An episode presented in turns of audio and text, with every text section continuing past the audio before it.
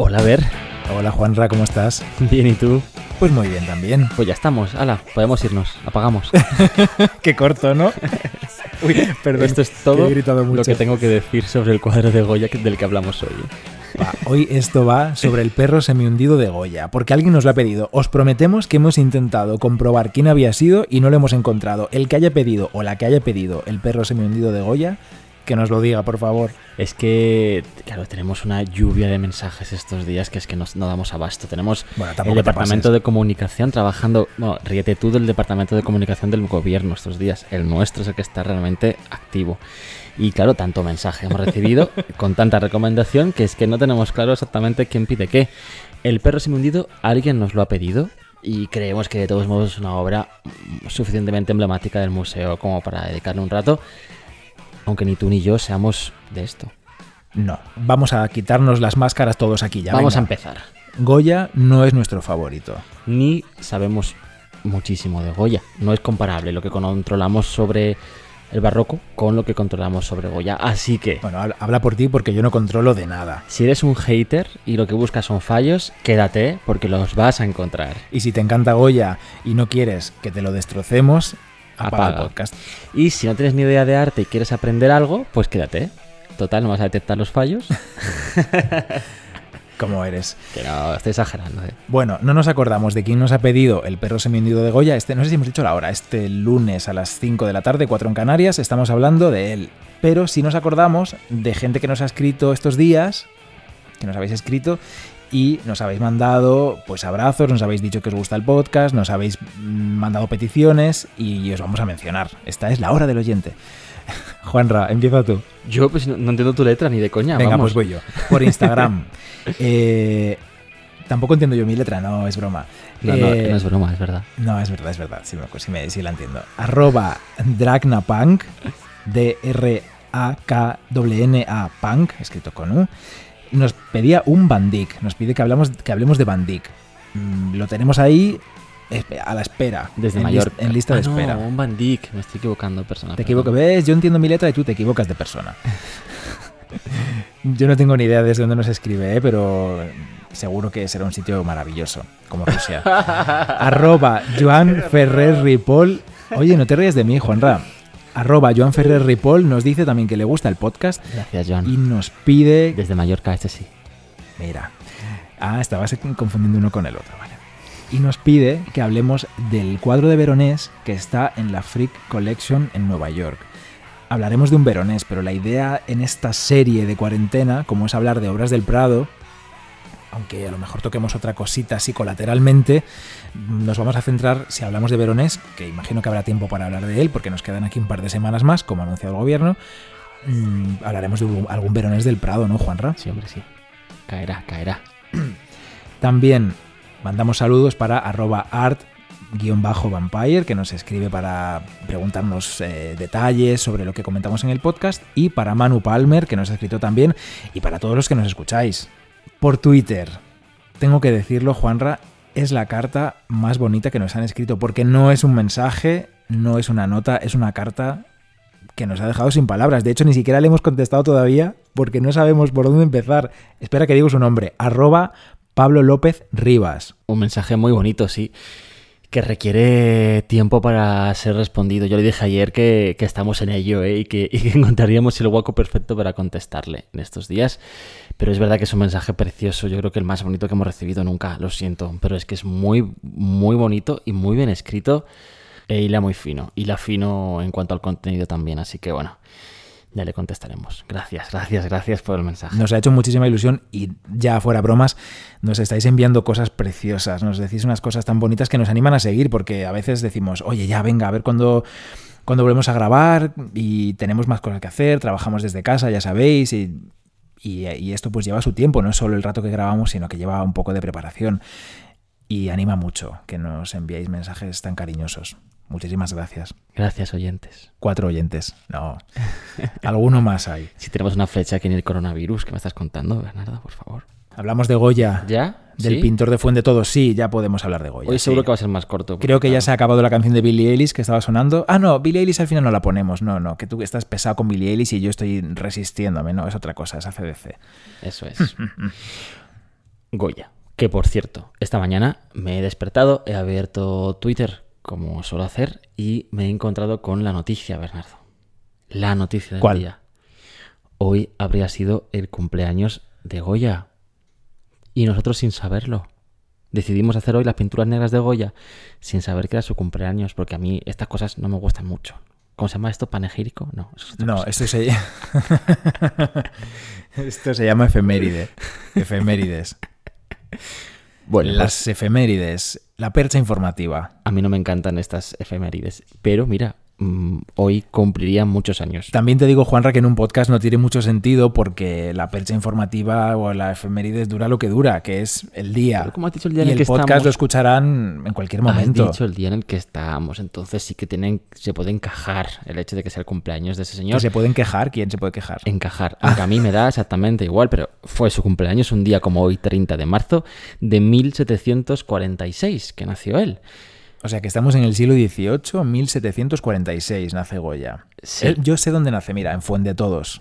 Esto se me quedó grabado en el colegio cuando, cuando estudiamos Goya. Se dice constantemente, pero que sepas que eh, nació allí por accidente, como yo en ¿Qué Elche, dices? más o menos. Pues que estaba allí pasando el fin de semana su madre y su padre, viendo la familia de mm, uno de los dos, creo que la familia de la madre. Y nació allí. Oye, pero ellos vivían en Zaragoza de toda la vida de Dios, en Zaragoza centro. Vamos, que Zaragoza, Maño Zaragoza. sí era de verdad, no pasaban por allí por Zaragoza. Lo del ¿no? pueblo, igual, no sé si en Fuente todos tienen, tienen un edificio montado en el lugar en el que nació o un museo de Goya, seguro que sí, algo te habrá. Bueno, pues que sepan que esto fue Algo un algo poco. mm, surgió, pasó, pero vamos, que no tenían tanto que ver con la ciudad tampoco. Ahora Algo, mismo- algo, ah. Ahora mismo están los de Zaragoza diciendo, no tenéis ni idea. Hola, bienvenidos. Bueno, y moriría en Burdeos en 1828, ya en el siglo XIX, y ya bastante cambiadito el hombre, pobre hombre. Él se formó en Zaragoza. Empezó a formarse en Zaragoza con diferentes maestros. El primero que tuvo fue un tal José Luzán Martínez, donde entra a su taller con 13 años.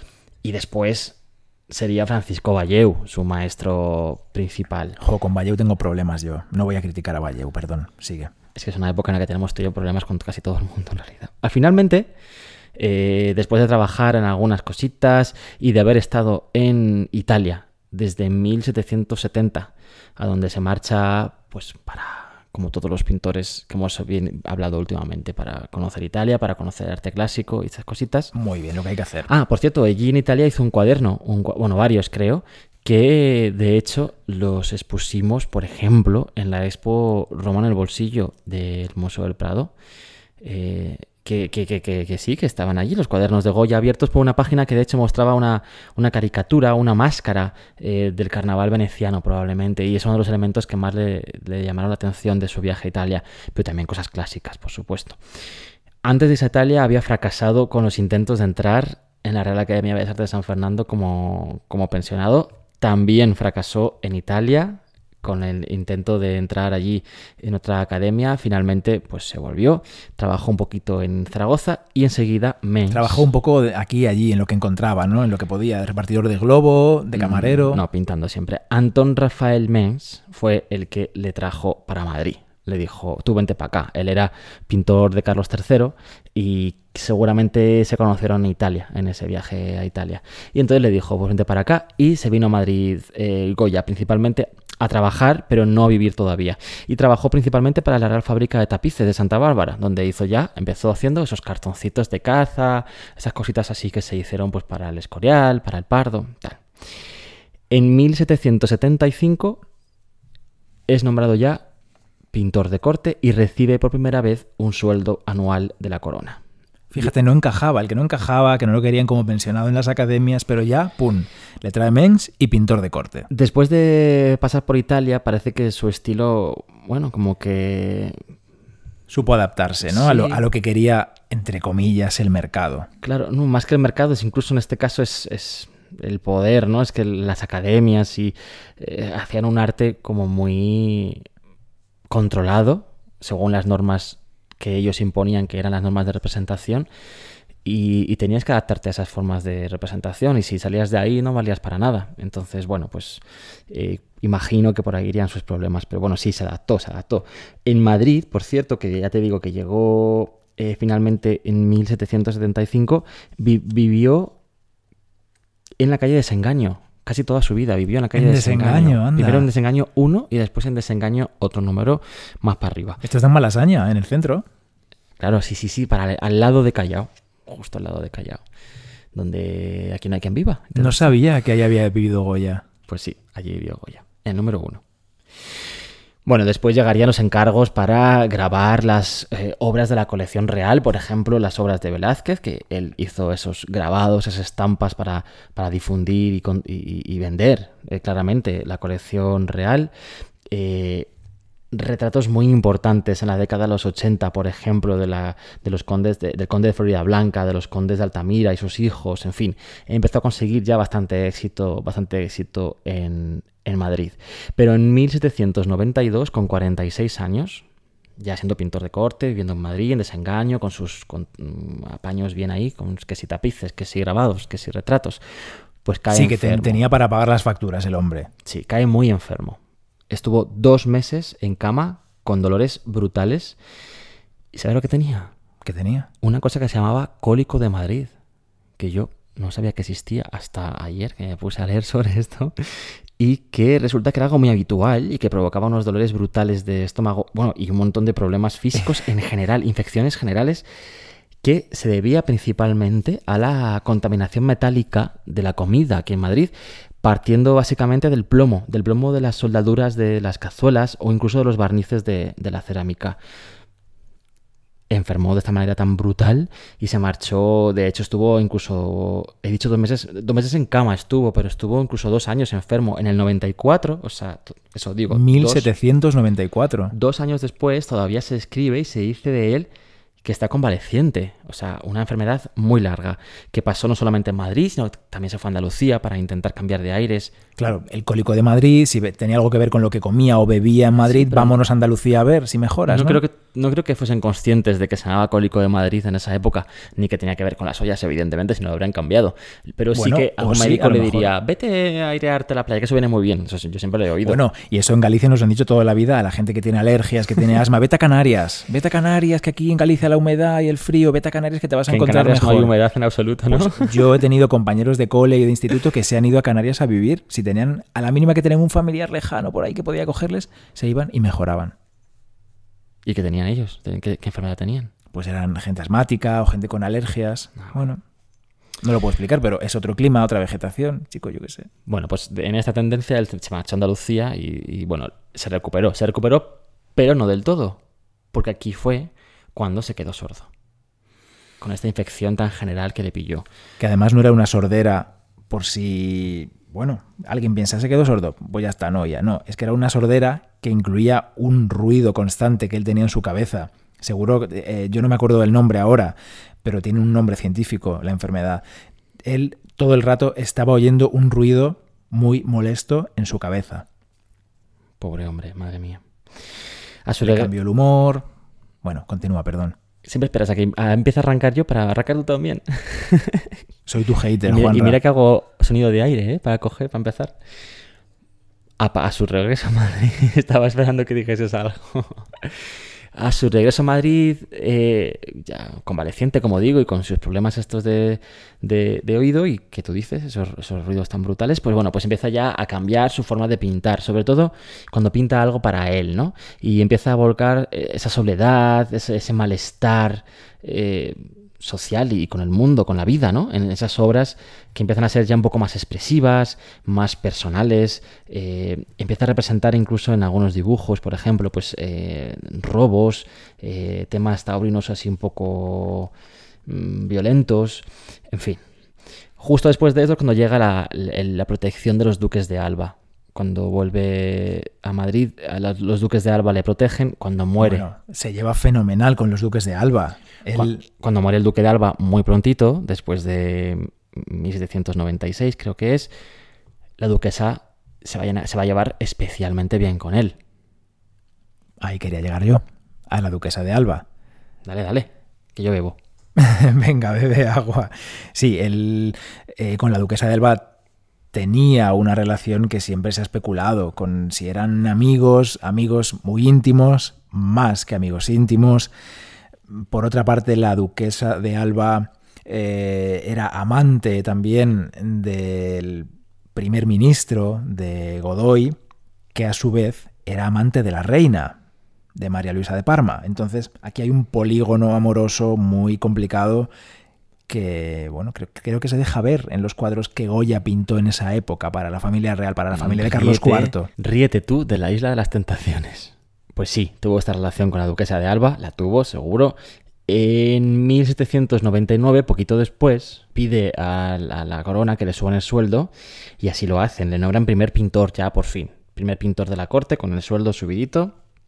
Y de esa época, del 98, 99, lo que tú decías, hace un montón de retratos de la familia real que son súper conocidos y por supuesto también de la duquesa de Alba, esos hipotéticos, eh, bueno, incluso desnudos, ¿no? Se suponía que decían que la maja desnuda era la duquesa de Alba y no sé qué, y no sé cuánto, eso se ha dicho siempre. Sí, eh, evidentemente. Personalmente, eh, yo creo que nunca sabremos si el cuerpo es el de la duquesa de Alba o no, que es lo que se mantiene actualmente. Porque la cara seguro que no es la de la duquesa de Alba. La, cara... hablaba de que debajo de la cara que hoy vemos había otra cara que era la duquesa de Alba, pero no es verdad. En la radiografía no se ve esta cara, no existe. Es la única cara que hay pintada es esta, la que, estás interrumpiendo tú a mí ahora. Esto lo tengo yo clarísimo, Juan Rasanz.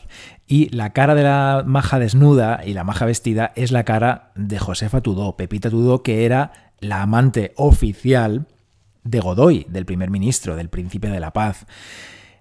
El cuerpo no lo sabemos. Lo que es seguro es que él no cambió una cara por otra, ni mm, puso una especie de careta, como dicen todavía los guías en el Prado, que se escucha cada día. Si tú vas a la sala de las majas de Goya, vas a, vas a ver, como dicen todo el rato, que es la duquesa de Alba, pero cambió la cara en el último momento Goya para que no supieran que era su amante y que la pintó desnuda, porque, oh Dios mío, posó desnuda para él. Y que por eso tiene la cabeza un poco como girada hacia un lado que no corresponde tanto con el cuello, la cara y tal y cual. Bueno, pues hay radiografías, y lo decimos los dos, lo dices tú y lo digo yo.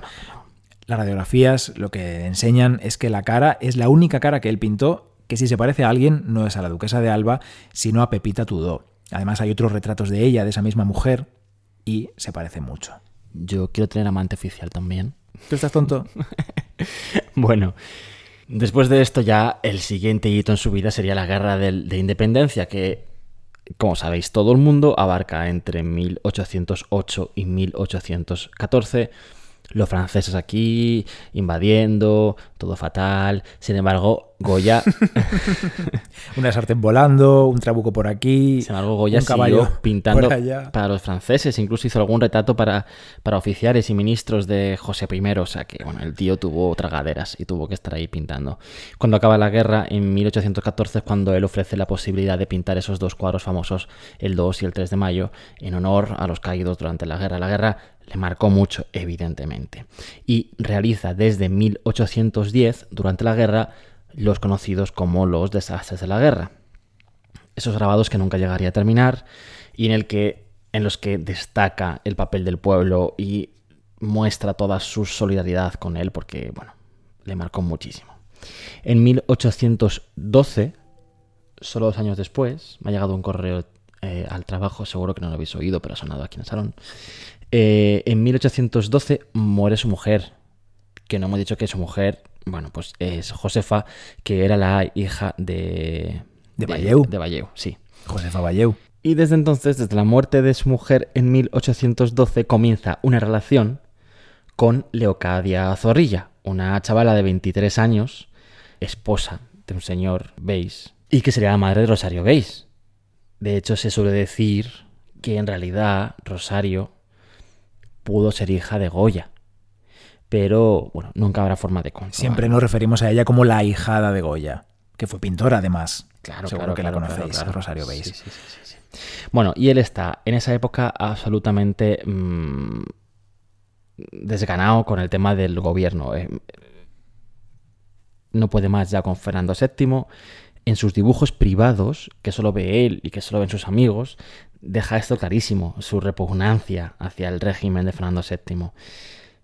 Y en esta circunstancia llegamos a 1819, año en el que se abre el Museo del Prado, y año en el que Francisco decide comprarse una casa nueva, salir de la calle de Desengaño que ahí huele muy mal. Dice, no, puedo luz". más ya, no Ya puedo más con Fernando VII, que es que ¿quién podía con Fernando VII? Es que yo no sé si podemos abrir aquí un mini melón, un melón pequeñito, un melón, un melón de esto personal que te ponen para ti solo en el restaurante Venga. y hablar de Fernando VII. O sea, ¿hemos tenido un rey peor en nuestra historia? Carlos bueno. II, ¿no? No sé qué decirte. No sé qué decirte. Juanra, Bueno, bueno. Fernando VII, el rey traidor, Más malo. traicionó a todo el mundo. A todo el mundo. Bueno, Malísimo. cerramos el melón. Y él tampoco podía ya más, eh, Goya, con ser vecino de Esperanza Aguirre. Ya no, ya no podía más. Ni con las fiestas de los Javis. Ya, no, ya estaba que no podía. O sea, Malasaña ya estaba como hoy. Era O el ruido insoportable, la contaminación, Los las locales fiestas, de comida vegana. la gente bailando por las tardes en el balcón. No podía Dijo, más. mira, ya está bien. Basta, Malasaña, basta. Enough. Stop. Y se fue. Como todos, ahora todo el mundo lo hace. Elena lo hizo. Nuestra amiga L vivía en Malasaña y se ha ido a las rozas. Un beso para L. Baonza. ese cambio. Pues igual él, él dijo, pues yo me voy al campo. Y se compró. Perdón, se he dejado solo. No grites, Juanra. Se compró la Quinta del Sordo. La Quinta del Sordo, que es una casa, una casa que Bernardo conoce súper bien, y no porque haya estado allí. Bueno, yo la conozco súper bien porque uno de mis sueños es algo imposible, que es visitar la Quinta del Sordo. Yo soy así, no soy nada mitómano, pero luego tengo como apego por los sitios, por los lugares que, que significan algo para mí. Y aunque ya hemos dicho al principio que Goya no es nuestro favorito, a mí las pinturas negras siempre me han atraído.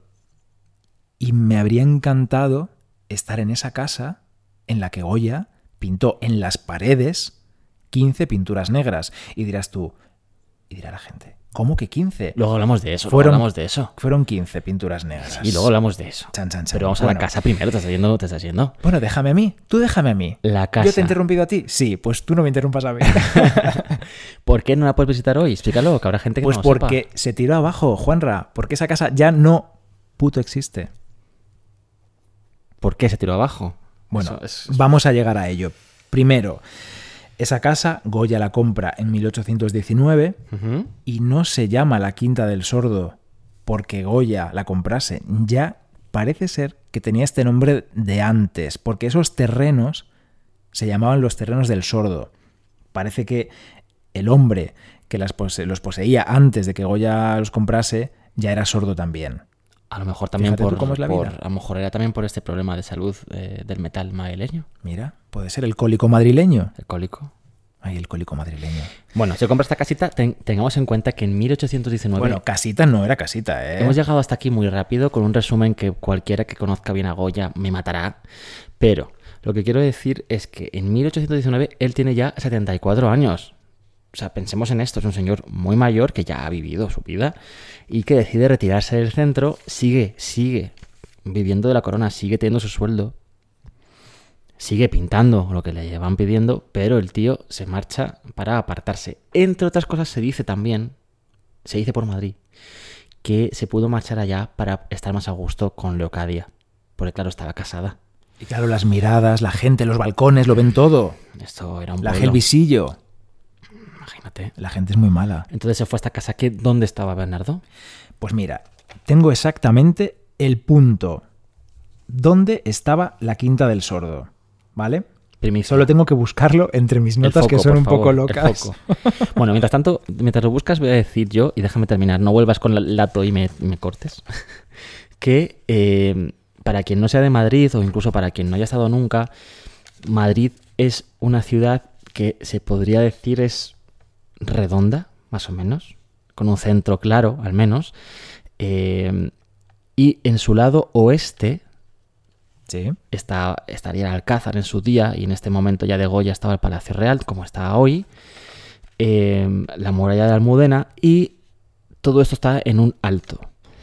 Desde, esa, desde ese punto de la ciudad, desde el palacio, que es como el punto más mm, occidental de la ciudad, todo el terreno empieza a bajar en un gran valle que lleva al río Manzanares. Una zona toda esta en la que, bueno, habría sobre todo tierras de trabajo con construcciones donde alguien evidentemente vivía mucha gente, pero vivía gente que vivía fuera de la ciudad en sí misma. Estaba muy cerca y sigue- estando muy cerca ese punto. De hecho, hoy en día es el centro, centro, centro de la ciudad. Pero en ese momento, pues no tanto. Y estaba, eh, como digo, el río Manzanares. Y allí, justo al lado del río, y muy, al- muy pegadito también a la pradera de San Isidro, Muy cerca de la pradera de San Isidro. Sí, de hecho se había veía. pintado se veía la ermita, sí. se muda él. Sí. Estaba exactamente donde ahora está Puerta del Ángel, en esa zona, ¿vale?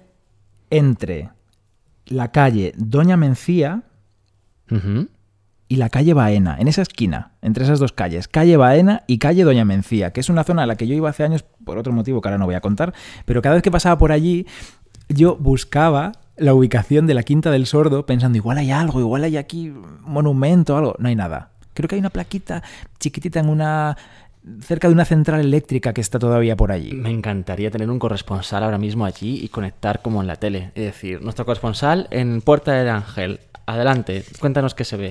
Pues es una pena, porque la casa se tiró no hace tanto, hace relativamente poco. Se tiró en el verano de 1909. Sí. ¿Cómo te quedas? En 1909, cuando ya Goya era importante, no era cualquier cosa, decidieron tirar la casa. Las pinturas ya no estaban allí, ahora lo vamos a contar. Cuidado, cuidado.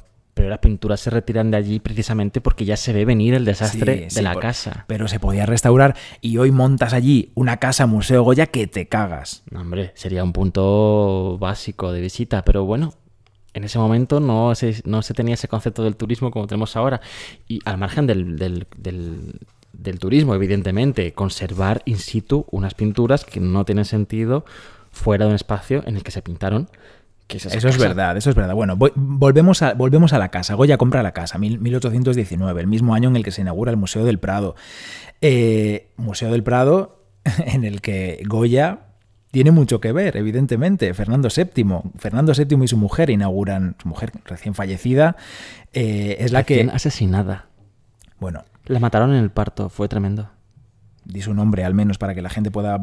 Isabel de Braganza. Isabel de Braganza, fundadora del Museo del Hay Prado. que ponerse de pie cuando hay que decir su nombre. Chan. Estamos de pie, ¿eh? Deberíamos. espíritu. Bueno, pues en ese mismo año Goya compra la casa y en 1820 ya hace las pinturas negras. Pinta sobre las paredes, había unas pinturas parietales que se llaman pinturas de paredes, parietales, y él las tapa con 15 pinturas negras. Es una casa que no es una casita de campo, es una casa de labriego que es un casoplón en torno a dos estru- estructurado en torno a dos patios, ¿eh? una señora casa grande, que ríete tú de las villas romanas. Bueno, pero una casa de trabajo. O sea, no, no, es una- Sí. no penséis en una villa eh, de lujo y, y- y glamour. Es una, es una casa de campo que, claro, tiene dimensiones grandes pues porque es una casa de campo, de trabajo y, de, y para vivir allá. Es verdad que tiene salones importantes, un par de salones importantes, Sí. ¿no? Donde pinta. La- sí, él las pinturas las pinta en la planta baja, en el salón y en la primera, que es el comedor. Son las estancias más grandes de cada planta en las que él cubre todas esas paredes con las pinturas. Perdona, Pero pero te voy a antes, Ah. cortar porque has, has confundido, ¿eh? Planta baja, comedor. Planta primera, salón. Ah, perdón, es verdad. No pasa nada, podemos, no vas a sobrevivir. Me, he que- me he quedado como triste. Perdón Sí, que os lo he dicho al revés. En la planta baja estaba el comedor y en la primera planta estaba el salón. Perdón, es que tengo una foto muy pequeña y, y lo he dicho mal. Antes de entrar en qué pinturas había en cada planta, Uh, quería ay, ay. haceros un poco de repaso por la historia de, de la casa y de las pinturas también. Y luego ya vamos al tema y el perro, os lo prometemos. ¿eh? Dale, dale. Goya, como ha dicho Juanra, muere en 1828 y muere fuera de España. Pero él antes de morir, en el 23, había donado ya la casa no a su hijo, que se llamaba Francisco Javier, había donado la casa a su nieto, a su nieto Mariano. Le había dicho, toma la casa con todo lo que hay dentro para ti. Y esto lo, lo voy diciendo, estos datos que voy a decir ahora, eh, están basados en un estudio de Miguel Hervás, ¿vale? Por si queréis consultarlo, está, está disponible eh, online en internet. Entonces, ¿qué hace, ¿qué hace el nieto? Pues traspasa la casa a su padre, claro. Su padre la necesitaba y la hipoteca. Dice, yo no me puedo quedar con ella, necesito el dinero y Por algo, Goya no se la había dejado a su hijo. Por algo. si no a su nieto Mariano. Pues sí. Al final, después de la hipoteca, en 1858 la vende. Se la vende a un señor que se llama Segundo Colmenares y que tenía un proyecto para urbanizar toda esa zona que tú has contado también, del oeste de Madrid, para construir ahí a saco. La cosa le sale mal. Hoy en día es Carabanchel. Esta zona es el barrio de Carabanchel. Puerto sí, Puerta del Ángel, Carabanchel.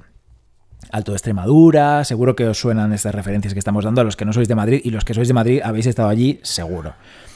Bueno, el proyecto de Segundo Colmenares sale mal. No puede urbanizar, pero tranquilos porque se va a urbanizar un poquito más tarde. Hombre, Al final eh, compra la, la casa, y no solo la casa de Goya, compra los terrenos un financiero belga que se llama Louis Rudolf Cumont. Cumont. no entiendo mi letra. Oye, Juan, googleamelo, que me he apuntado mal el apellido. que sí, que sí, que está bien. Cumón. O, o Cumón. Cumón. Cumón. Cumón. Como quieras tú. Mira tu francés, oye, al final no era tan malo. Venga, sigue. Este hombre, Louis Rudolf Cumont, pide a Charles Iriarte, que es un escritor y crítico francés, que haga un informe del estado de las paredes y también del peligro en el que se encontraban las pinturas. Es la primera constancia que tenemos de que alguien les hiciera caso a esas pinturas que hay que tener en cuenta que fueron unas pinturas que Goya hizo porque le apetecían en su casa y que no estaban pensadas ni para vender ni para ser expuestas, que él le deja la casa a su nieto, su nieto se la pasa al hijo, el hijo luego la hipoteca, luego la vende y nadie presta atención a las pinturas también porque claro, estaban en la pared. Era complicado llevárselas. Pero aún así alguien lo va a hacer, alguien se las va a llevar. De todas maneras, este hombre eh, escribe, eh, Charles Iriarte, que el financiero belga aprecia el tesoro que posee y conserva las pinturas con el esmero de un aficionado y pide que se fotografíen. Iriarte, por cierto, es el autor de la primera biografía de Goya, que la escribe en 1867, o sea, bueno, cercanito. Por eso insistiría en que le dejasen visitar la casa, esa casa de campo que tenía Goya ahí. Del belga, esta casa pasa a un varón francés en 1866, a las manos de Charles Saunier. Eh, también se hacen, se hacen más estudios y ya en 1873, por fin, la casa pasa a pertenecer la compra el barón Frédéric Émile de Granger, que es el gerente único, está forrado, es el gerente único de su propio banco, el banco de Erlanger. Compra toda esa zona oeste de Madrid. Recordemos que no estamos hablando en ningún caso de que solo compre la casa de Goya, sino que compra toda esa zona para construir. Eh, ¿Qué hace? Pues por una parte salva las pinturas, él tenía ese interés, pero por otra parte quería que esas pinturas se fueran a Francia. Y las, las pinturas negras llegan a exponerse en París, en el Palacio del Trocadero, en 1878, Juan, eh, Juanra, en la Expo Universal. Mm. Porque el interés que tenía ese señor francés no era salvarlas, aunque también, sino que tenía interés económico, quería venderlas. Pues le salió el tiro por la culata, porque la Expo de París la gente se quedó horrorizada con las pinturas, no gustaron nada. Dijeron que eran un cuadro, como nosotros. Era- esas pinturas eran un cuadro. Solo recibieron, solo recibieron críticas negativas. Entonces este hombre se decepcionó, vio que no tenía dinero que ganar con ellas y ¿qué hizo? Las donó al Estado español. Y el Estado español las, las- las adjudicó, evidentemente, al Museo del Prado, donde, por cierto, estuvieron unos cuantos años en almacenes, sin que nadie les hiciese mucho caso, hasta que se incorporan en el 1900 a su catálogo y ya se cuelgan en las paredes. Pero bueno, antes de todo esto, hay que contar un poco. Primero, vamos a ver. A ver, orden en la sala. Porque tú has hecho una historia muy bonita de la casa, pero tenemos que cen- centrarnos un momento en las pinturas. Las pinturas, como tú bien has dicho antes, Goya las pinta, se supone, porque no hay certeza documental, a partir de 1820 Al óleo. y hasta el 24, porque es el momento en el que él se va a marchar ya a Francia. Entonces, esos tres años que coinciden además con el trienio liberal, se supone que es cuando él pintaría estas pinturas, como tú bien dices, es en su propia casa. O sea, él compra esta casa y esta casa tiene unas pinturas en las paredes. Yo he dicho pinturas parietales. Hay quien dice que estas pinturas también son de Goya. Las que había debajo, las parietales. Es que le voy a decir todas las veces que pueda, pinturas parietales. Dicen que quizá eh, fueron las primeras pinturas que pintó Goya en esta, en esta casa, para él mismo, y que un año después las cubriría con esto otro, porque de hecho hay algunas de esas pinturas de Goya que reutilizan partes de estos paisajes, por ejemplo, algunas montañas.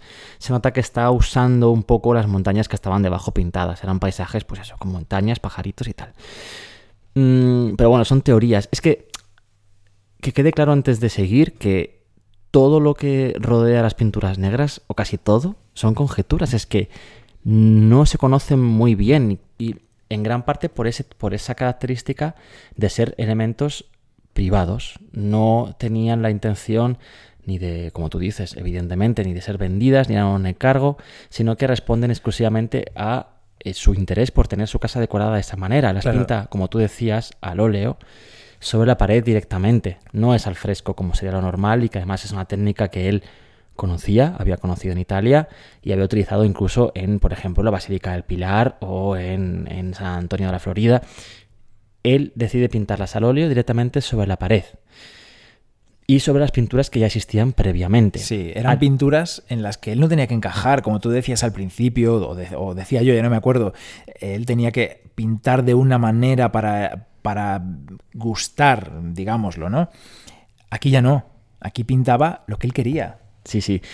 Totalmente. Además, esa casa cuando la compra no solamente eh, va a hacer esas pinturas, sino que además va a empapelar las paredes con papeles muy finos que se conocen por las fotografías que no sé si has nombrado, creo que no, las fotografías de Laurent. No, no hemos mencionado las fotos que se hacen antes de levantar esas pinturas de la pared esas pinturas parietales, y pasarlas a lienzo, como están ahora. Sí, Laurent, que es un señor franco-español. Logan. O sea que nació en. Pues sí, Logan. Pero en el, en el Prado lo conocemos como, lo conocemos como Laurent. Laurent. Las fotos de Laurent, porque también hizo fotografías en el propio Museo del Prado. Bueno, pues ese señor que había nacido en Francia, pero que moriría después en Madrid, estaba por aquí haciendo fotos importantes y le encargaron también las fotos de las obras de eh, las pinturas negras in situ en las paredes. vente a la Quinta del Sordo porque esto está que se cae y hay que hacerle fotos ya. Pero el señor no tuvo, no tuvo, y esto, que voy a decir a partir de este momento me recuerda mucho a lo que sufrimos nosotros en el día a día. Eh, este señor que hizo las fotos no se le ocurrió hacer una vista general de la sala. Fue detalle, detalle. le dijeron, haz una foto de cada cuadro. Pues él hizo una foto de cada cuadro. Punto, pelota. No hizo una visión general de la sala. Y esto complica mucho la vida a los investigadores. Parece una gilipollez, pero no lo es. ¿Por qué? No se sabe en qué orden estaban colocadas y en qué lugares exactamente estaban colocadas cada una de estas pinturas. Sí que hay teorías, por ejemplo, hay una reciente, o no, no tanto, pero sí, reciente tesis doctoral de Agustín Benito Oterino, que es muy buena, que es muy potente y que se, que se mete mucho al fondo de dónde estaba ubicada, pero es que cada una de las pinturas. Pero es que fijaos que uno de los elementos que se utilizan para saber si una pintura estaba eh, pintada en la planta baja o en la alta es, por ejemplo, el trocito de papel de eh, pared que se ve alrededor en la foto. Porque claro, al menos no hizo la foto solamente de, lo que es la pintura, sino que captó un poco de, suelo y techo y ahí se puede más o menos interpretar pues si estaba la planta de arriba o la de abajo o incluso de dónde viene la luz en la foto. Si la luz viene de la izquierda, pues dicen, ah, no, es que la ventana estaba a la izquierda, no a la derecha. La labor detectivesca, ojo, la labor detectivesca. Todo para saber dónde estaba ubicada cada una de estas 15 pinturas que, como decimos, Goya pinta. Porque si en las paredes de su casa, en dos, dos salones de esta casa, en la pared, como digo, y no al fresco, sino eh, al seco, con óleo sobre la pared directamente. 15 pinturas que entre 1874 y 1876 van a ser arrancadas de las paredes con la intención, como decíamos antes, en realidad, bueno, de salvarlas y de venderlas en París. Este, este, este arrancar las pinturas de las paredes, ese traspaso, en realidad, de las pinturas de pared a lienzo, lo hizo un señor que se llamaba Salvador Martínez Cubells y que era, bueno, un valenciano que por cierto, por curiosidad te diré, que era hijo del conserje del Museo de Bellas Artes de San Carlos de Valencia, de quien había aprendido principalmente a restaurar, porque este conserje valenciano también restauraba las obras del, del Museo de Bellas Artes. Bueno, la restauración en ese momento no era lo que es ahora y no se trabajaba con esas eh, normas tan estrictas sobre la conservación de las obras, se intervenía mucho más sobre ellas. El simple hecho de eh, retirar las obras de la pared y colocarlas en un lienzo ya es una, una, práctica arriesgada que, bueno, me podrán corregir aquellos que sean restauradores, pero que casi siempre va a conllevar cierta, quizá cierta pérdida en los elementos a representar, porque si que te cuento un poquito en qué consiste sí, la técnica. cuéntame, mientras yo voy diciendo que es una técnica agresiva, que se hizo de manera, además, en este caso, especialmente invasiva. Bueno, es una técnica complicada en cualquier caso. Bueno, se coloca papel de seda japonés sobre. se, se pega sobre la superficie pictórica en la pared encolada con, con cola natural. Cuando esta cola ya ha secado, uh -huh. retiras el, el papel de seda de la pared y ese papel de seda se lleva consigo también las primeras capas de la pared. Es decir, la capa pictórica y alguna cosita más de atrás. Entonces nos imaginamos, ¿no? Por ejemplo, para poner un caso concreto, el Saturno devorando a su hijo que está en la planta baja, estaba en la planta baja de la Quinta del Sordo. En el comedor. En el comedor, ahí el Saturno, devorando a su hijo.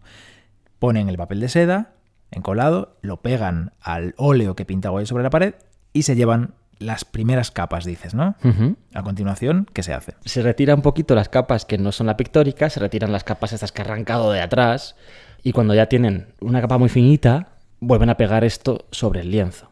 A todo esto, el papel, el papel de seda con la cola, está pegado a la capa pictórica, está pegado a la parte que vemos. Porque así es como consigues llevarte el negativo y, y recuperar el positivo. Porque tú luego o sea, lo retiras así de la pared y te llevas el papel con, con, la, con, la, cara pictórica pegada al papel, ¿no? Y dejas hacia, la, hacia, el aire, digamos, la capa que no es importante. Esta capa que no es importante, entre comillas, la pegas al lienzo. Sí, la que tiene restos de pared todavía. Des le quitas esos restos. Sí. Después retiras ese, ese papel japonés y se te queda la obra pegada en el lienzo con su parte buena a la vista. ¿Qué pasa? Que esa parte buena a la vista, pues ya no está tan buena, porque al retirar el papel de seda, a tal, sé que has tenido pérdidas, has tenido pérdidas. Y entonces tienes que restaurar. ¿Qué le pasó a este señor, al, al Salvador Martínez? Pues bueno, ya te lo digo yo, Cubels, que se puso creativo. Pues que restauró como se restauraba en ese momento. Yo no sé si todo el mundo restauraba así, pero es verdad que no se tenía tanto, tanto apego a la conservación de la pincelada original, no se tenía tanta necesidad de que, pues como se tiene ahora, ¿no? Que una restauración siempre se intente que sea principalmente eh, identificable y además que sea mmm, ¿cómo detectable, ¿no? Decir, no, reversible. No, reversible, También, gracias. sí, reversible. Entonces, no hace eso, lo que hace es pintar a brochazo sobre las pinturas de Goya. Y esto, esto hace que las pinturas negras, hoy por hoy, no sean exactamente lo que Goya pintó. Tú fíjate, para salvarlas del, de la pared que iban a tirar abajo, las arrancan. Las, por tanto, están cambiando el tipo de soporte, de un soporte rígido a un soporte plástico, algo que nunca es aconsejable ya para empezar. Pero es que además sufren pérdidas, pero es que además lo repintan. Y además lo repintan un poco como les da la gana.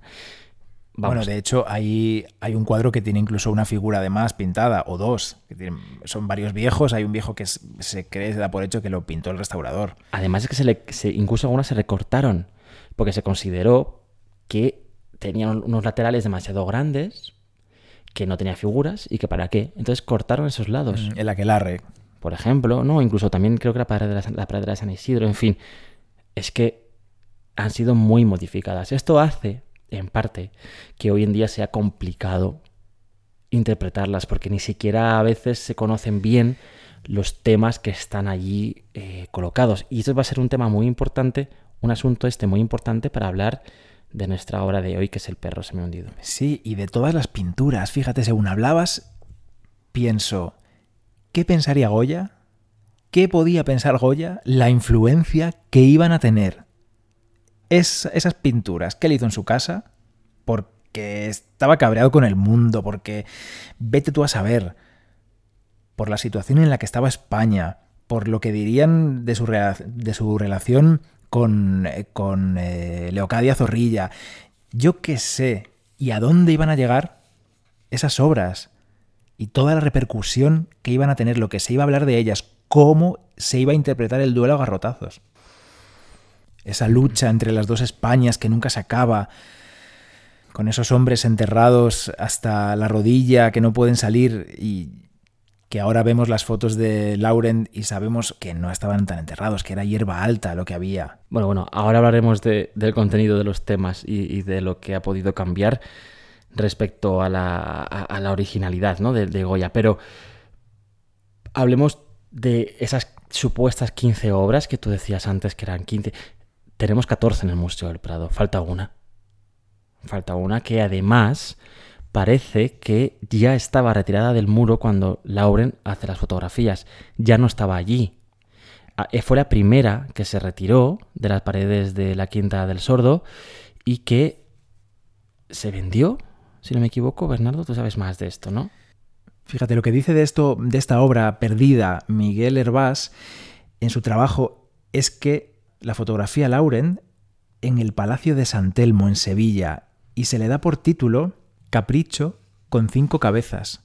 Y me dices que tú lo tienes como cabezas en paisaje, ¿no? Bueno, pero el título nos da igual. Si, si es que los títulos no son tan importantes, son cabezas, son paisajes. El título te da igual porque ni siquiera hay un título original porque Goya no puso título. A ninguna. Entonces, eh, sí que se sabe que estuvo en el Palacio de Vistalegre después de estar en la Quinta del Sordo, que es un palacio que está pues tampoco muy lejos de allá. Eh, ya siendo una obra sobre lienzo. Y que después salió y se perdió la pista de esa obra. De hecho, creo que solo hay una fotografía en blanco y negro, aunque ahora sí que está identificada, ¿no? Si no la me equivoco. Está con. Está con. Hasta en Nueva York y si no me equivoco, está en Sevilla, ¿no? Decías. No, no, está en Nueva York. Ah, está en Nueva Estuvo York. en Sevilla cuando la fotografía Laurent estaba en Sevilla y ahora está, en Estados en Unidos. Una colección de Nueva York. Bueno, pues esa es la, la, la decimoquinta obra que faltaría eh, de la colección de 14 que tiene el museo. Pero que es un poco como los evangelios apócrifos. ¿eh? No hay nada oficial que diga que es la pintura negra número 15. Los estudios apuntan a que lo es, pero no hay ninguna información oficial sobre ello. Pero parece que sí, que en las descripciones que había de la casa se describe esa, esa, pintura, un paisaje con unas cabezas que asoman y encaja con esta pintura que está en una colección en encaja Nueva del York. todo, la técnica, el color, todo, es cierto. Bueno, por cierto, decir, antes de nada, antes de seguir, perdón, que en la página web del Museo del Prado no solamente tenéis las fotografías de cada una de las obras y una pequeña ficha de cada una de ellas, además está colgada la radiografía de todas ellas. Podéis ver claramente eh, su, sus pérdidas, lo que es original y lo que no es original, y es un ejercicio muy interesante, muy bonito. En la fotografía que está enseñando de Bernardo ahora mismo, de la obra esta de cabezas en un paisaje, se intuyen esos árboles que podían ser probablemente de las pinturas anteriores, porque esos árboles no pintan nada en esta obra. Y tiene, Juanra, algo que ver con el perro, porque es un, es un cuadro vertical con esos árboles que se intuyen. Está en blanco y negro, no podemos saber si el tono era también amarillento como el del perro semihundido, pero se puede pensar que sí, era un, era un tono, si no, si no amarillento, grisáceo. Y abajo, esquinados a la derecha, están esos cinco hombres o, o cuatro Cinco, hombres sí. y una mujer, quizá, que asoma también, asomándose como de la esquina del cuadro. El resto del cuadro está vacío. Y esto, Bueno, hay un paisaje, no está vacío, hay un paisaje. sí, que se intuye, pero parece que eh, el paisaje es aire. Bueno, es que de hecho, según algunas teorías de eh, ubicación de estas obras dentro de, de la Quinta del Sordo, el perro semihundido y esta obra que falta serían, digamos, la pareja. Es decir, serían las dos obras que están juntas en un, en un muro. Cada con una una puerta entre a un lado de la puerta. Eh, la importancia de saber exactamente dónde se ubicaba cada pintura dentro de esta casa, que muchos pensaréis, madre mía, qué friki la gente, ¿qué más dará? Bueno, pues sí que existe esta importancia, principalmente para intentar darle una coherencia al conjunto. Cuando tú encargas un conjunto ornamental para, una, para un palacio, para una casa, en general se tiende a entender que tiene un argumento este, este encargo conjunto, este, esta decoración conjunta se hace de una sola vez, se pinta todo de una sola vez y tiene sentido que sea con un contenido concreto. En este caso, claro, Goya lo hace para sí mismo, entonces no podemos conocer si es que existía este hilo de unión entre las diferentes obras. A día de hoy, el hilo de unión entre todas ellas, lo que permite saber que es una pintura negra y que no, además de las fotos de Lauren, son su, su estilo, el estilo pictórico, el color, que son sombrías, son negruzcas. Muy oscuras. La época loca de Goya, como dicen los argentinos. Vienen al Prado y dicen, por favor, ¿dónde está la época loca de Goya? Bueno, pues ese es el estilo que unifica las pinturas. Los temas son difíciles de identificar como conjunto. Te digo, me refiero al tema del al, programa iconográfico de la decoración en conjunto. Y muchos investigadores han escrito sobre ello, han intentado eh, descifrarlo. Y en este intento es muy importante saber qué lugar ocupa cada obra, porque se supone que a lo mejor las pinturas que estaban en la planta baja tenían entre ellas, formaban entre ellas un mensaje y las pinturas que estaban juntas a la planta alta formaban otro mensaje. E incluso a lo mejor la ubicación de una obra en un sitio u otro puede influir en el tipo de mensaje. Por eso es tan importante para los investigadores conocer el lugar exacto que ocupaba cada una de esas obras. Bernardo tiene aquí delante de nosotros ahora mismo una fotografía en la que alguien ha dibujado el hipotético lugar que ocupaba cada una de ellas. Eh, bien, bueno, hay teorías para todos los gustos, porque yo ayer leía que la planta baja en el comedor, las dos paredes largas tenían dos ventanas cada una de las paredes. Sin embargo, en esta que tú me estás mostrando, solo hay una ventana en este lado de aquí. En fin, como veis, es que no se sabe muy bien. Pero el cuadro es el mismo. Las dos, eh, las dos versiones que tenemos ponen el aquelarre en esa pared grande de la planta de abajo en el comedor. El aquelarre de Goya o el gran cabrón también se le llama a ese cuadro. Este es uno de esos temas, el, de, la Quinta del Sordo y la ubicación de las obras y el significado del conjunto en sí mismo. Típico tema de, que, va a pasar de generación en generación de historiador del arte, eh, que se quiere meter en ese berenjenal e intentar echarle luz, ¿no? Y, todo el mundo quiere descubrir aquello que va a sacar definitivamente el sentido de conjunto, ¿no? Y, no es fácil, realmente no es fácil por eso que decíamos antes. Primero es que hay obras en sí mismas cuyos temas no están claros y después entender el mensaje en conjunto es todavía más complejo. Bueno, en cualquier caso. Vamos al perro.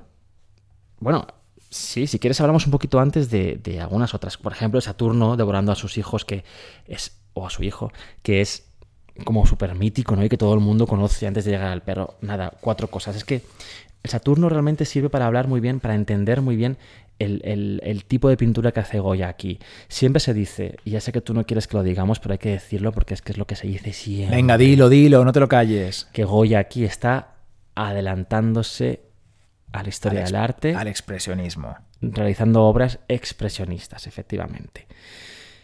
El expresionismo es un movimiento que surge a principios del siglo XX, finales del XIX, principios del XX, en Europa, en el norte de Europa principalmente, y que consiste en representar pinturas, eh, bueno, pues evidentemente que expresen los sentimientos de, quien las pinta. Por ejemplo, El grito de Munch es quizá ¿no? la obra que te sale en Google cuando buscas expresionismo. Bueno, pues ¿Las obras de Goya se adelantan al expresionismo? Pues no lo sé. Desde luego tienen una carga muy potente expresionista. Es decir, son pinturas que llaman la atención por lo, fuertes que son. No, no son. no son pinturas que tengan un buen dibujo a la vista, aunque parece ser que sí que lo tienen debajo, ¿eh? Que aunque Goya aquí está pintando a brochazo puro, sin control, con brochas gordas, y venga, dale eh, pintura, parece ser que debajo hay un dibujo bastante, bastante bueno y preciso de Goya. Eh, pero plasman efectivamente, expresan mucho y expresan, en este caso, por ejemplo, en el Saturno, que es uno quizá de los que más expresan, ¿no? Que todos los niños tienen miedo delante de él y que incluso adultos también. A mí me da mucha pena cuando llevan a los, a los coles cuando van con los niños tan pequeñitos a, la sala de las pinturas negras, pienso, mala idea ya, pero cuando encima les paran delante del Saturno y se lo explican, es que salen aterrorizados del Saturno. Es que esa mirada, esa mirada de Saturno no se olvida. Sí, Tú ves eso con siete años y con menos y no te olvidas en tu puta vida. No, no, desde luego, desde luego. ¿Y por qué? Porque expresa mucho, expresa la locura del personaje completamente. Y no solamente a través de la propia cara del personaje, que Saturno o Cronos está representado realmente con cara de loco, con ojos que se le salen de las órbitas, con, una mandíbula desencajada para poder comer y arrancar bien los, los- los miembros del cuerpo de su hijo y que además esas manos que aprietan a su hijo, que por cierto tiene un cuerpo ya de adulto, cómo lo aprietan y parece que es que están, están rompiéndole, porque sale sangre incluso de entre los dedos de Saturno. Es una escena brutal. Pero como digo, la expresión no solamente está en la figura en sí misma, sino también en el espacio. No hay espacio real. Es un, es un lugar oscuro, las piernas se hunden en la oscuridad. Este concepto de piernas que se hunden sí que es algo muy presente en todas las pinturas negras, ¿no? Parecen. Las figuras no, no están asentadas en el suelo nunca, sino que están. que surgen, ¿no? Desde la Sí, rodilla. pero más que piernas son como patas, es como, Sí. como el, el monstruo de Rec, como la, la mujer, la mujer de Rec, es como, un- Es como una especie de zombie con, con- con miembros que no son de persona. Sí, en cualquier caso vol- volvemos otra vez al uso de la luz y la sombra, como veis, parecido a como hacía Caravaggio, pero en este caso evidentemente con mucho más eh, dramatismo, como decimos, pues eso, ese, ese expresionismo brutal, ¿no? Eh, transmite horror, transmite horror absoluto.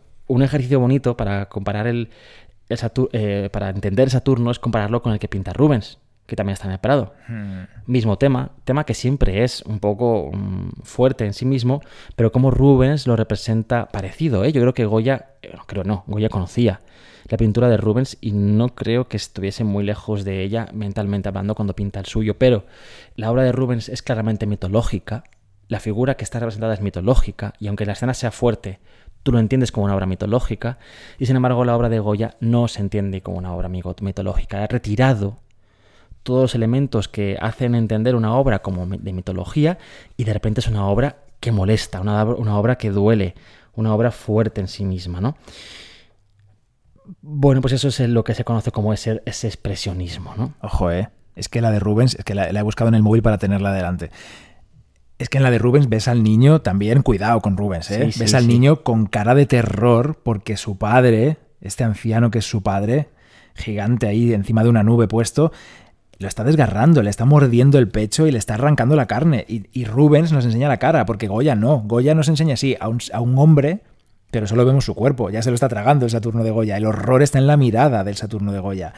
Pero Rubens nos enseña al niño, que es poco más que un bebé, Muerto de dolor, sí. muerto de dolor, de sufrimiento.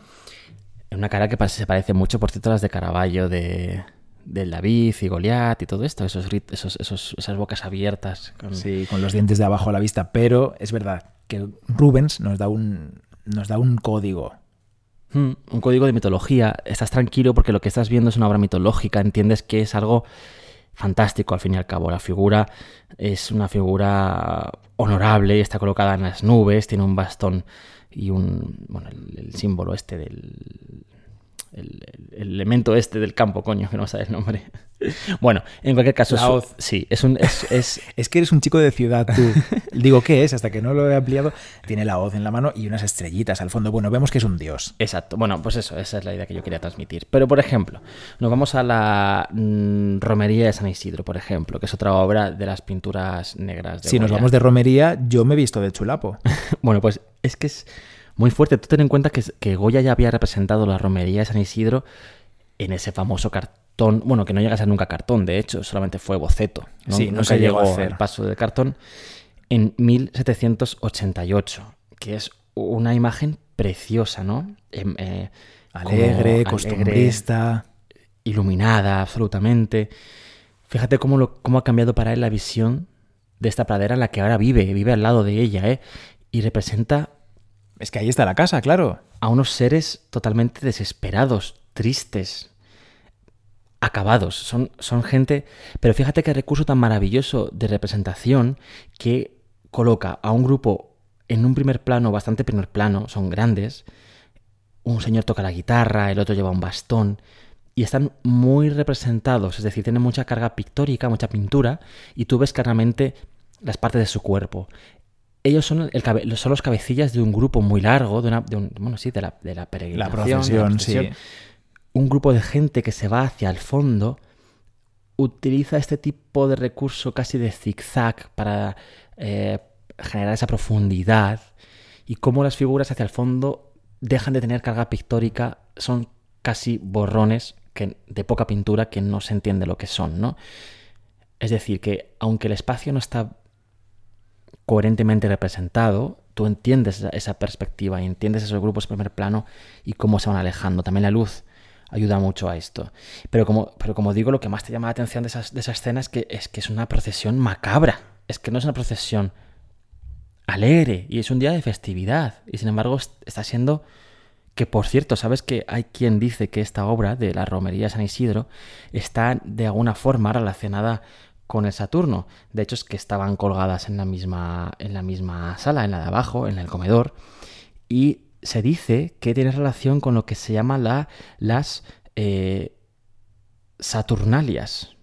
Saturnalias, que son unas procesiones romanas que se hacían en, en honor a Saturno. Y que Saturno además era el patrón de los labradores. Pues tendría sentido esto. Igual Como que San lo era Isidro, San Isidro. claro. Entonces, Romería de San Isidro, Saturno, patrón de los labradores, bueno, procesión a Saturno. Hay más teorías, ¿eh? De todos modos. Pues, por ejemplo, ya, nada, una pincelada para seguir enseguida al perro, ¿eh? Se me ha hundido, pero para que tengáis una idea. Por ejemplo, eh, el, el Saturno no es la única obra mitológica. Bueno, sí, mitológica sí, pero bueno, no es la única obra de tema histórico de un libro que hay en la, en la sala. En- por ejemplo, a su lado estaría colgada la Judith y Holofernes, tema que ya hemos hablado de aquí, mucho de él, bíblico, que estaba colgado al otro lado de la ventana del Saturno. En general, se tiende a decir, eh, desde el punto de vista filosófico e interpretativo de los temas, que eh, el Saturno tiene también algo que ver con la impotencia, con la impotencia sexual masculina. Ah, ¿sí? Porque al final Saturno está eh, devorando a sus hijos porque no quieren, no quiere que estos Le quiten el poder. Le quiten el poder. Finalmente, todo el mundo sabe que dejará a un hijo vivo y ese hijo es Zeus y acaba con él. Sí. Bueno, sí, se relaciona, parece ser filosóficamente, psicológicamente, con eh, carencia de potencia sexual. Pero es que además el Judith, y- la Judith y Holofernes, que está, que está al otro lado representada, y que tiene mucho que ver con la Judith que hemos visto otros días, pero de nuevo de una manera muy expresiva, muy bestia, muy bruta. Sí. La mujer ocupa el puesto central con el cuchillo hacia arriba. También está hablando, parece ser, de, de quizá eh, la, bueno, la castración que una mujer puede llegar a, a- a causar en un hombre de cierta edad. Hay quien dice que tanto un tema como el otro, que hablan, que quizá podrían hablar de la impotencia sexual, estarían hablando de un señor, Goya, 74 años, que vive con una mujer mucho más joven que él. Bueno, que podía tener relación con su relación con, con Leocadia y que podía tener relación también con su relación sexual con Leocadia. Pero Oye. todo esto son teorías. Todo lo que nos está dando de sí la Quinta del Sordo, esta casa que ya no existe, mm, todas estas conjeturas que decíamos, vamos a hacer el episodio sobre el perro hundido, una de las pinturas negras, sin ser nosotros de Goya, sin estar... Y al final estamos hablando aquí, yo no sé cuánto tiempo llevamos, pero Oye, no, una cosa Lo que te voy a pedir, Antes dime. has dicho, ant- antes has dicho- hablado sobre el duelo de garrotazos, ¿no? Si no me equivoco. duelo a garrotazos. de- o, de, o de garrotazos también, porque el duelo Ah, es, de sí. garrotazos. Y has hablado de las no figuras, paras. las figuras que eh, siempre se ha hablado y ahora las vemos semi-hundidas en la tierra. y que- Enterradas. Se me hundido el perro. Las figuras decían que estaban enterradas No, ahí, que no se podían mover. como en arenas moverizas, igual que el Sí. perro, con las piernas metidas en la tierra, que no podían sacarlas. Esa era Dos hombres ahí. una parte de la excusa para hablar de que eran las dos Españas, la tierra era la que se estaba peleando, ¿no? Entre ellas. Y como tú decías antes, creo que lo has dicho, eh, en realidad por la radiografía vemos que no era así la obra original, sino que estaba cubierta de Las hierba. fotos de Lauren. Ah, también se ven allí, claro. Hierba hasta la rodilla. Esto, esto muestra, pues eso, una de esas pérdidas que sufren las obras al retirarse de las paredes y esos repintes que haría nuestro amigo el valenciano. Y también que nos gusta mucho poner literatura a las obras de arte. Sí, claro. Sí.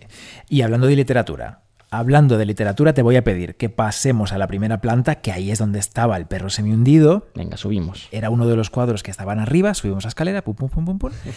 No nos cansamos nada porque estamos muy en forma. Y en Sí, la primera planta, que sí que nos hemos comprado un fútbol y todo por Amazon. Bueno, en la primera planta estaban las parcas. Y no nos vamos a parar en ellas, solamente quiero decir, porque nuestros episodios de encierro, de confinamiento, están un poquito conectados todos entre ellos. Y una de las, de las conexiones entre este episodio y el anterior que dedicamos a las hilanderas de Velázquez es las parcas, son las parcas. Las parcas eran estos personajes que controlaban el hilo de la vida, estos personajes mitológicos, quienes decidían eh, quién moría y quién vivía, controlaban el hilo de los mortales. Y se las ha relacionado con las hilanderas, con esos personajes que tejen en primer plano en el taller de las hilanderas de Velázquez. Ya está, ya podemos pasar al perro. Por cierto, ayer, en esas horas muertas de domingo de confinamiento, caí en YouTube, en unos vídeos. Caíste en YouTube, porque a veces YouTube hace daño, ¿eh? hace, hace más daño Twitter, sin duda. Bueno, caí en YouTube y eh, caí en unos vídeos de unas señoritas que estaban explicando las hilanderas. Señorita es un poco peyorativo decir señorita, ¿eh? Juanra, ¿eres un antiguo tú o qué? No, no. Unas chicas. Lo digo por cómo explicaban las hilanderas. Madre mía. Bueno, que no digo yo que tú y yo lo hagamos mucho mejor. De hecho, yo creo que estamos hablando solos ahora mismo. Creo que nadie ha llegado aquí, también te lo digo, ¿eh? Porque han dicho, el perro, hola, ¿qué tal? Hasta luego, nos bueno, vamos. Pues el perro es uno de esos cuadros una de esas obras que estaban en la planta de arriba, como tú dices, en la primera planta, que probablemente haría pareja con esa otra obra que se te parece a ti, de esas cabezas que aparecen por la esquinita, y que representa a un perro en la parte baja del lienzo. Una cabeza de un perro solo. Que parece que hace el gesto de querer escaparse de la tierra y al mismo tiempo de tener miedo de algo que está arriba. El resto del lienzo, que es gran parte de él, está ocupado por manchas de color, color terroso, que parece que hacen referencia a, un paisaje. El cuadro es muy vertical. El perito está abajo, como decíamos. En la parte alta del lienzo hay principalmente vacío. Aunque las pinceladas y esos colores mm, hacen crear una sensación de que hay algo que pesa en la parte alta del cuadro es verdad. y que cae hacia el perro. Eso es lo que ha hecho que casi siempre se interprete como el miedo que tiene el perro al futuro. ¿Qué ha sido eso? Era yo creando ambiente. el perro que tiene miedo a lo que se le viene encima sin saber muy bien qué es, es decir, el miedo de Goya al, al, devenir de la vida, al futuro. Mm, es una obra existencialista. Nos ha interpretado así. Bien. Bien. Un perro que está encerrado en, esas arenas movedizas de las que no puede salir. Vale. Bien. Una obra extraña. Vamos a leer un par de cosas sobre esta obra. Sí, antes de leer, mientras te preparas tu, tu libro, que por cierto nos habéis dicho, yo creo que somos muy pesados y que tenemos que dejar de leer poemas y citas, pero nos habéis dicho no muchos, pero alguno, alguno nos habéis dicho que os gusta que leamos citas, así que lo vamos a seguir haciendo siempre que las tengamos a mano y en este caso las tenemos. Pero antes yo quiero decir que la gente en la sala de las pinturas negras, que es una sala que tiene, por cierto, una, una sonoridad horrorosa, un, eco que molesta muchísimo en cuanto hay dos personas hablando a la vez, busca todo el rato cabezas, em, no visibles, dibujos en clave, elementos que están pero no están. Sí, esa, esa, pared, porque se ve la textura de la pared todavía en el perro, se puede apreciar la pared de donde salió ese, ese fondo de vacío, como decías tú, del perro semi hundido, da para muchas interpretaciones y la gente no deja de buscar cosas ahí en esa pared, hmm. en ese relieve, formas, como cuando buscas formas en las nubes. Sí. Sí, buscan, buscan algo a lo que el perro tiene miedo, ¿no? Bueno, eh, voy a leer un fragmento de un libro eh, de una colección sobre grandes pintores de editorial OFO, Madrid, que es sobre el Museo del Prado y las pinturas negras del 78, 1978. Y cuando llega al perro semi hundido, dice esto que es que me parece eh, entre surrealista y coherente. He aquí un cuadro extraño, cuyo asunto es casi indescriptible. La cabeza de un perro asoma de un montón de arena mirando no se sabe qué con gran atención. La mirada es fija y su expresión es de temor. Un fluido astral parece desprenderse de la pintura. dando la sensación de que un hálito de ultratumba debió inspirar esta obra al pintor. Pudo ser quizás un escalofrío plástico producido por esos aullidos de perros vagabundos que, tristes y sobrecogedores, se derraman en el silencio de la noche, produciendo un eco de terror que conmueve las más íntimas fibras de nuestro ser, o quizás inspirado por esos raros movimientos que a veces tienen los perros, movimientos que parecen responder a algo que nosotros no vemos, pero que sin embargo está al alcance de sus sentidos. De cualquier forma, es una obra extraña que responde a una clave ignorada. Bueno, es que ¿Quieres comentar o voy yo con mi lectura de hoy? ve tú, ve tú. Esto es lo que dice Yves Bonnefoy. Ese perro, rodeado de unas manchas de materia oscura o difusamente luminosa, una de las cuales lo recubre y tan solo deja aparecer la cabeza en el centro de ese desierto. Lo que me parece significativo, dice en esta pintura, significativo de una manera que prevalece absolutamente sobre cualquier otra, es que por contraste con el resto de las pinturas negras, este ser está vivo, y de toda evidencia no es un depredador, ni representa una amenaza, ni tampoco viene a señalar la irrupción directa del no ser de todo que deshace aquellas formas y figuras que pretendían hacerse pasar por el ser. No es la epifanía del fondo, pues al contrario, está atrapado por ese fondo, esas arenas movedizas que pronto lo van a engullir. El perro no es un depredador, en este caso, ni siquiera es una presa. Su padecimiento es el fruto de otra rama de la indiferencia cósmica, un ínfimo movimiento de la materia, algún seísmo que remueve un paraje remoto del que nada sabemos. Y en este universo en el que hemos de sobrevivir, en esta selva en la que hay que saciar el hambre o salir huyendo, ¿por qué razón habríamos de prestar atención a este animal que va a desaparecer tal y como apareció, tan insignificante como un matorral en el camino o una piedra en el pedregal? según la ley del sálvese quien pueda, que bien podría ser la única ley, ¿quién habría de reparar, siquiera por un segundo, en una vida más que se desvanece, que ya está rozando el olvido? Madre mía. Luego dice que sí, que sin embargo ahí está, entre las otras pinturas, ese perro, que Goya le ha reservado una pared muy importante y lo único que aparece de él es esa cabeza. Bueno, filosofía.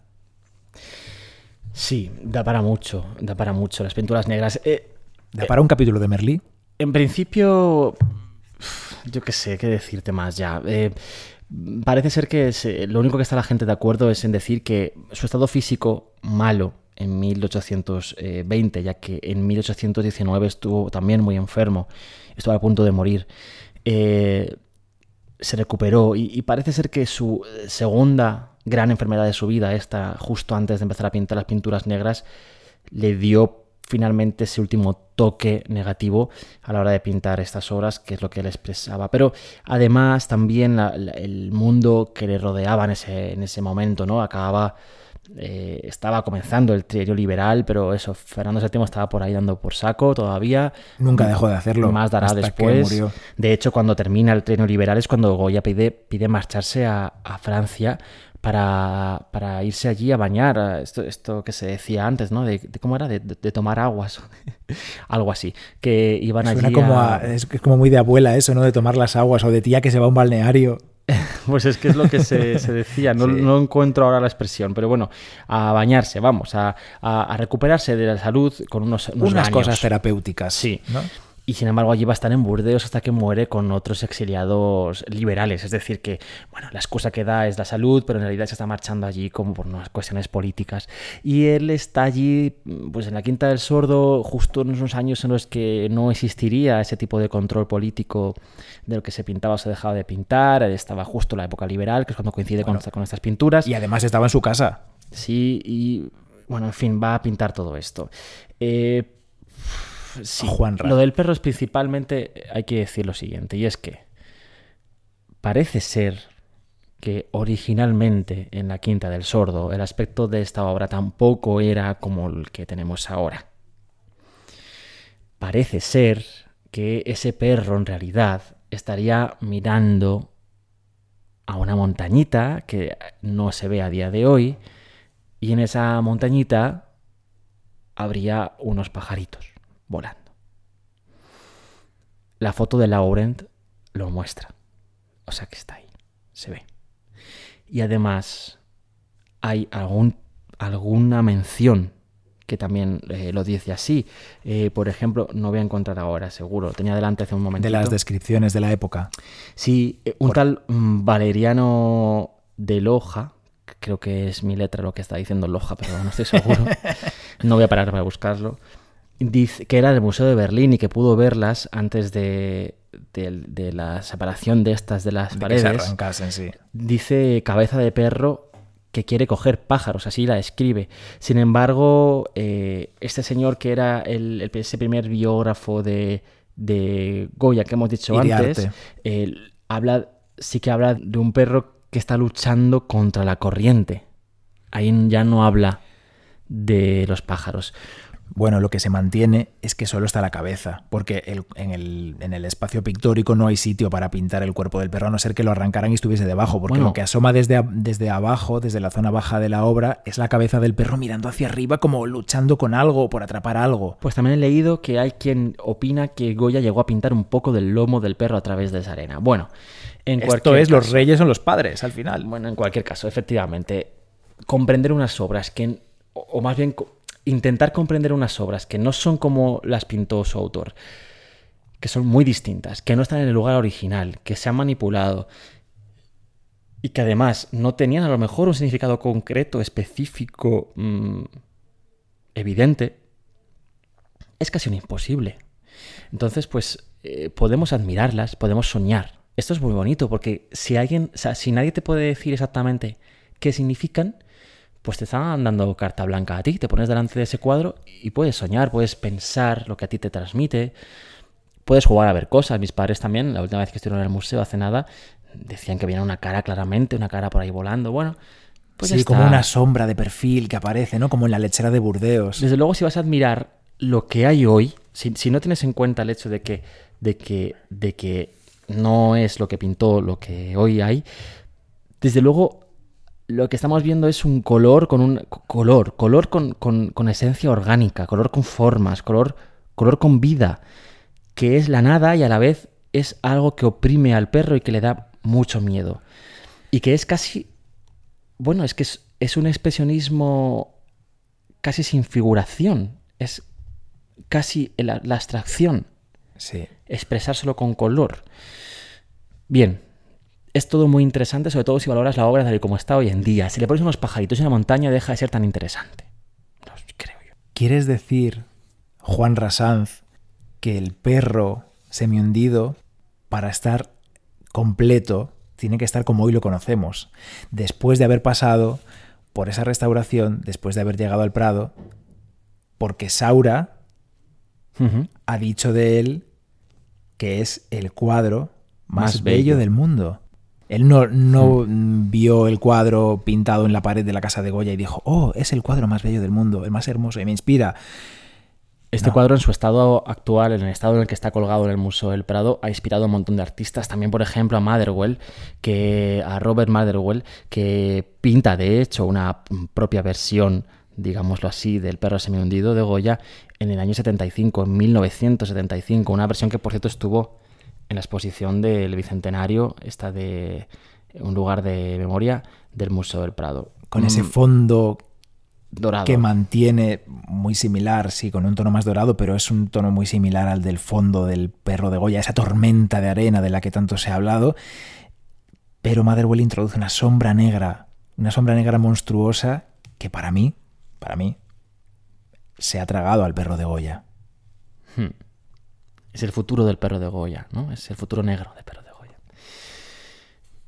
Bueno, es uno de esos casos en los que una obra ha influido mucho en la historia del arte y se ha hablado mucho de ella, nos sigue impresionando e impactando cuando la vemos, a pesar de que quizá lo que estamos viendo no es lo que pintó la original, el, autor y, y, yo creo que hay algo de, de no querer pensar mucho en que esto no es lo original. Hay algo de, de negarnos a pensar que esta obra tan espectacular y que tanto ha influido a pintores y a escritores y no sea la original. No, no, es un bajón. Es, una decepción si asumimos que esta obra Pues no era así, tenía unos pájaros que cambian mucho la obra, esos pájaros. Aunque de todos modos mantiene, si veis la foto en blanco y negro, mantiene... Yo no diría que ese perro con los pájaros está intentando alcanzarlos como alguien lo describió.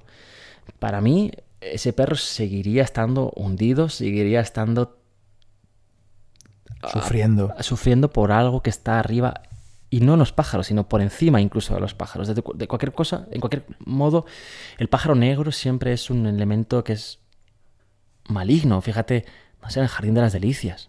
Allí los pájaros negros tienen un papel muy importante como elementos del mal. Bueno, en fin, no lo sé.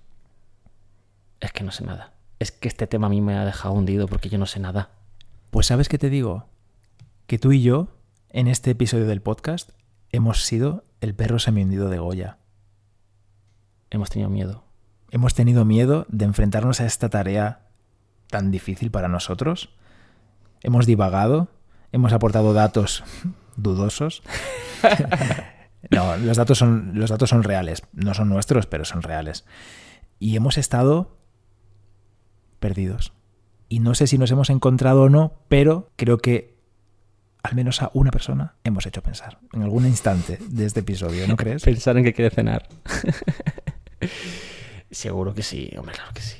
A mí me ha gustado este ejercicio porque me parece que bueno, que está bien, que no, no siempre sea esto una especie de clase de historia del arte con un montón de contenido mmm, contado como si tú y yo lo supiésemos a ciencia cierta. Está bien que mostrar cómo la historia del arte no siempre es una cosa que está escrita y que, y que por tanto ya es válida. Puede estar escrita y no ser válida y puede y, puede no estar escrita y puede tener mm, divagaciones y, y, podemos equivocarnos. Y tú y yo no tenemos idea de todo, evidentemente, de casi nada, de hecho.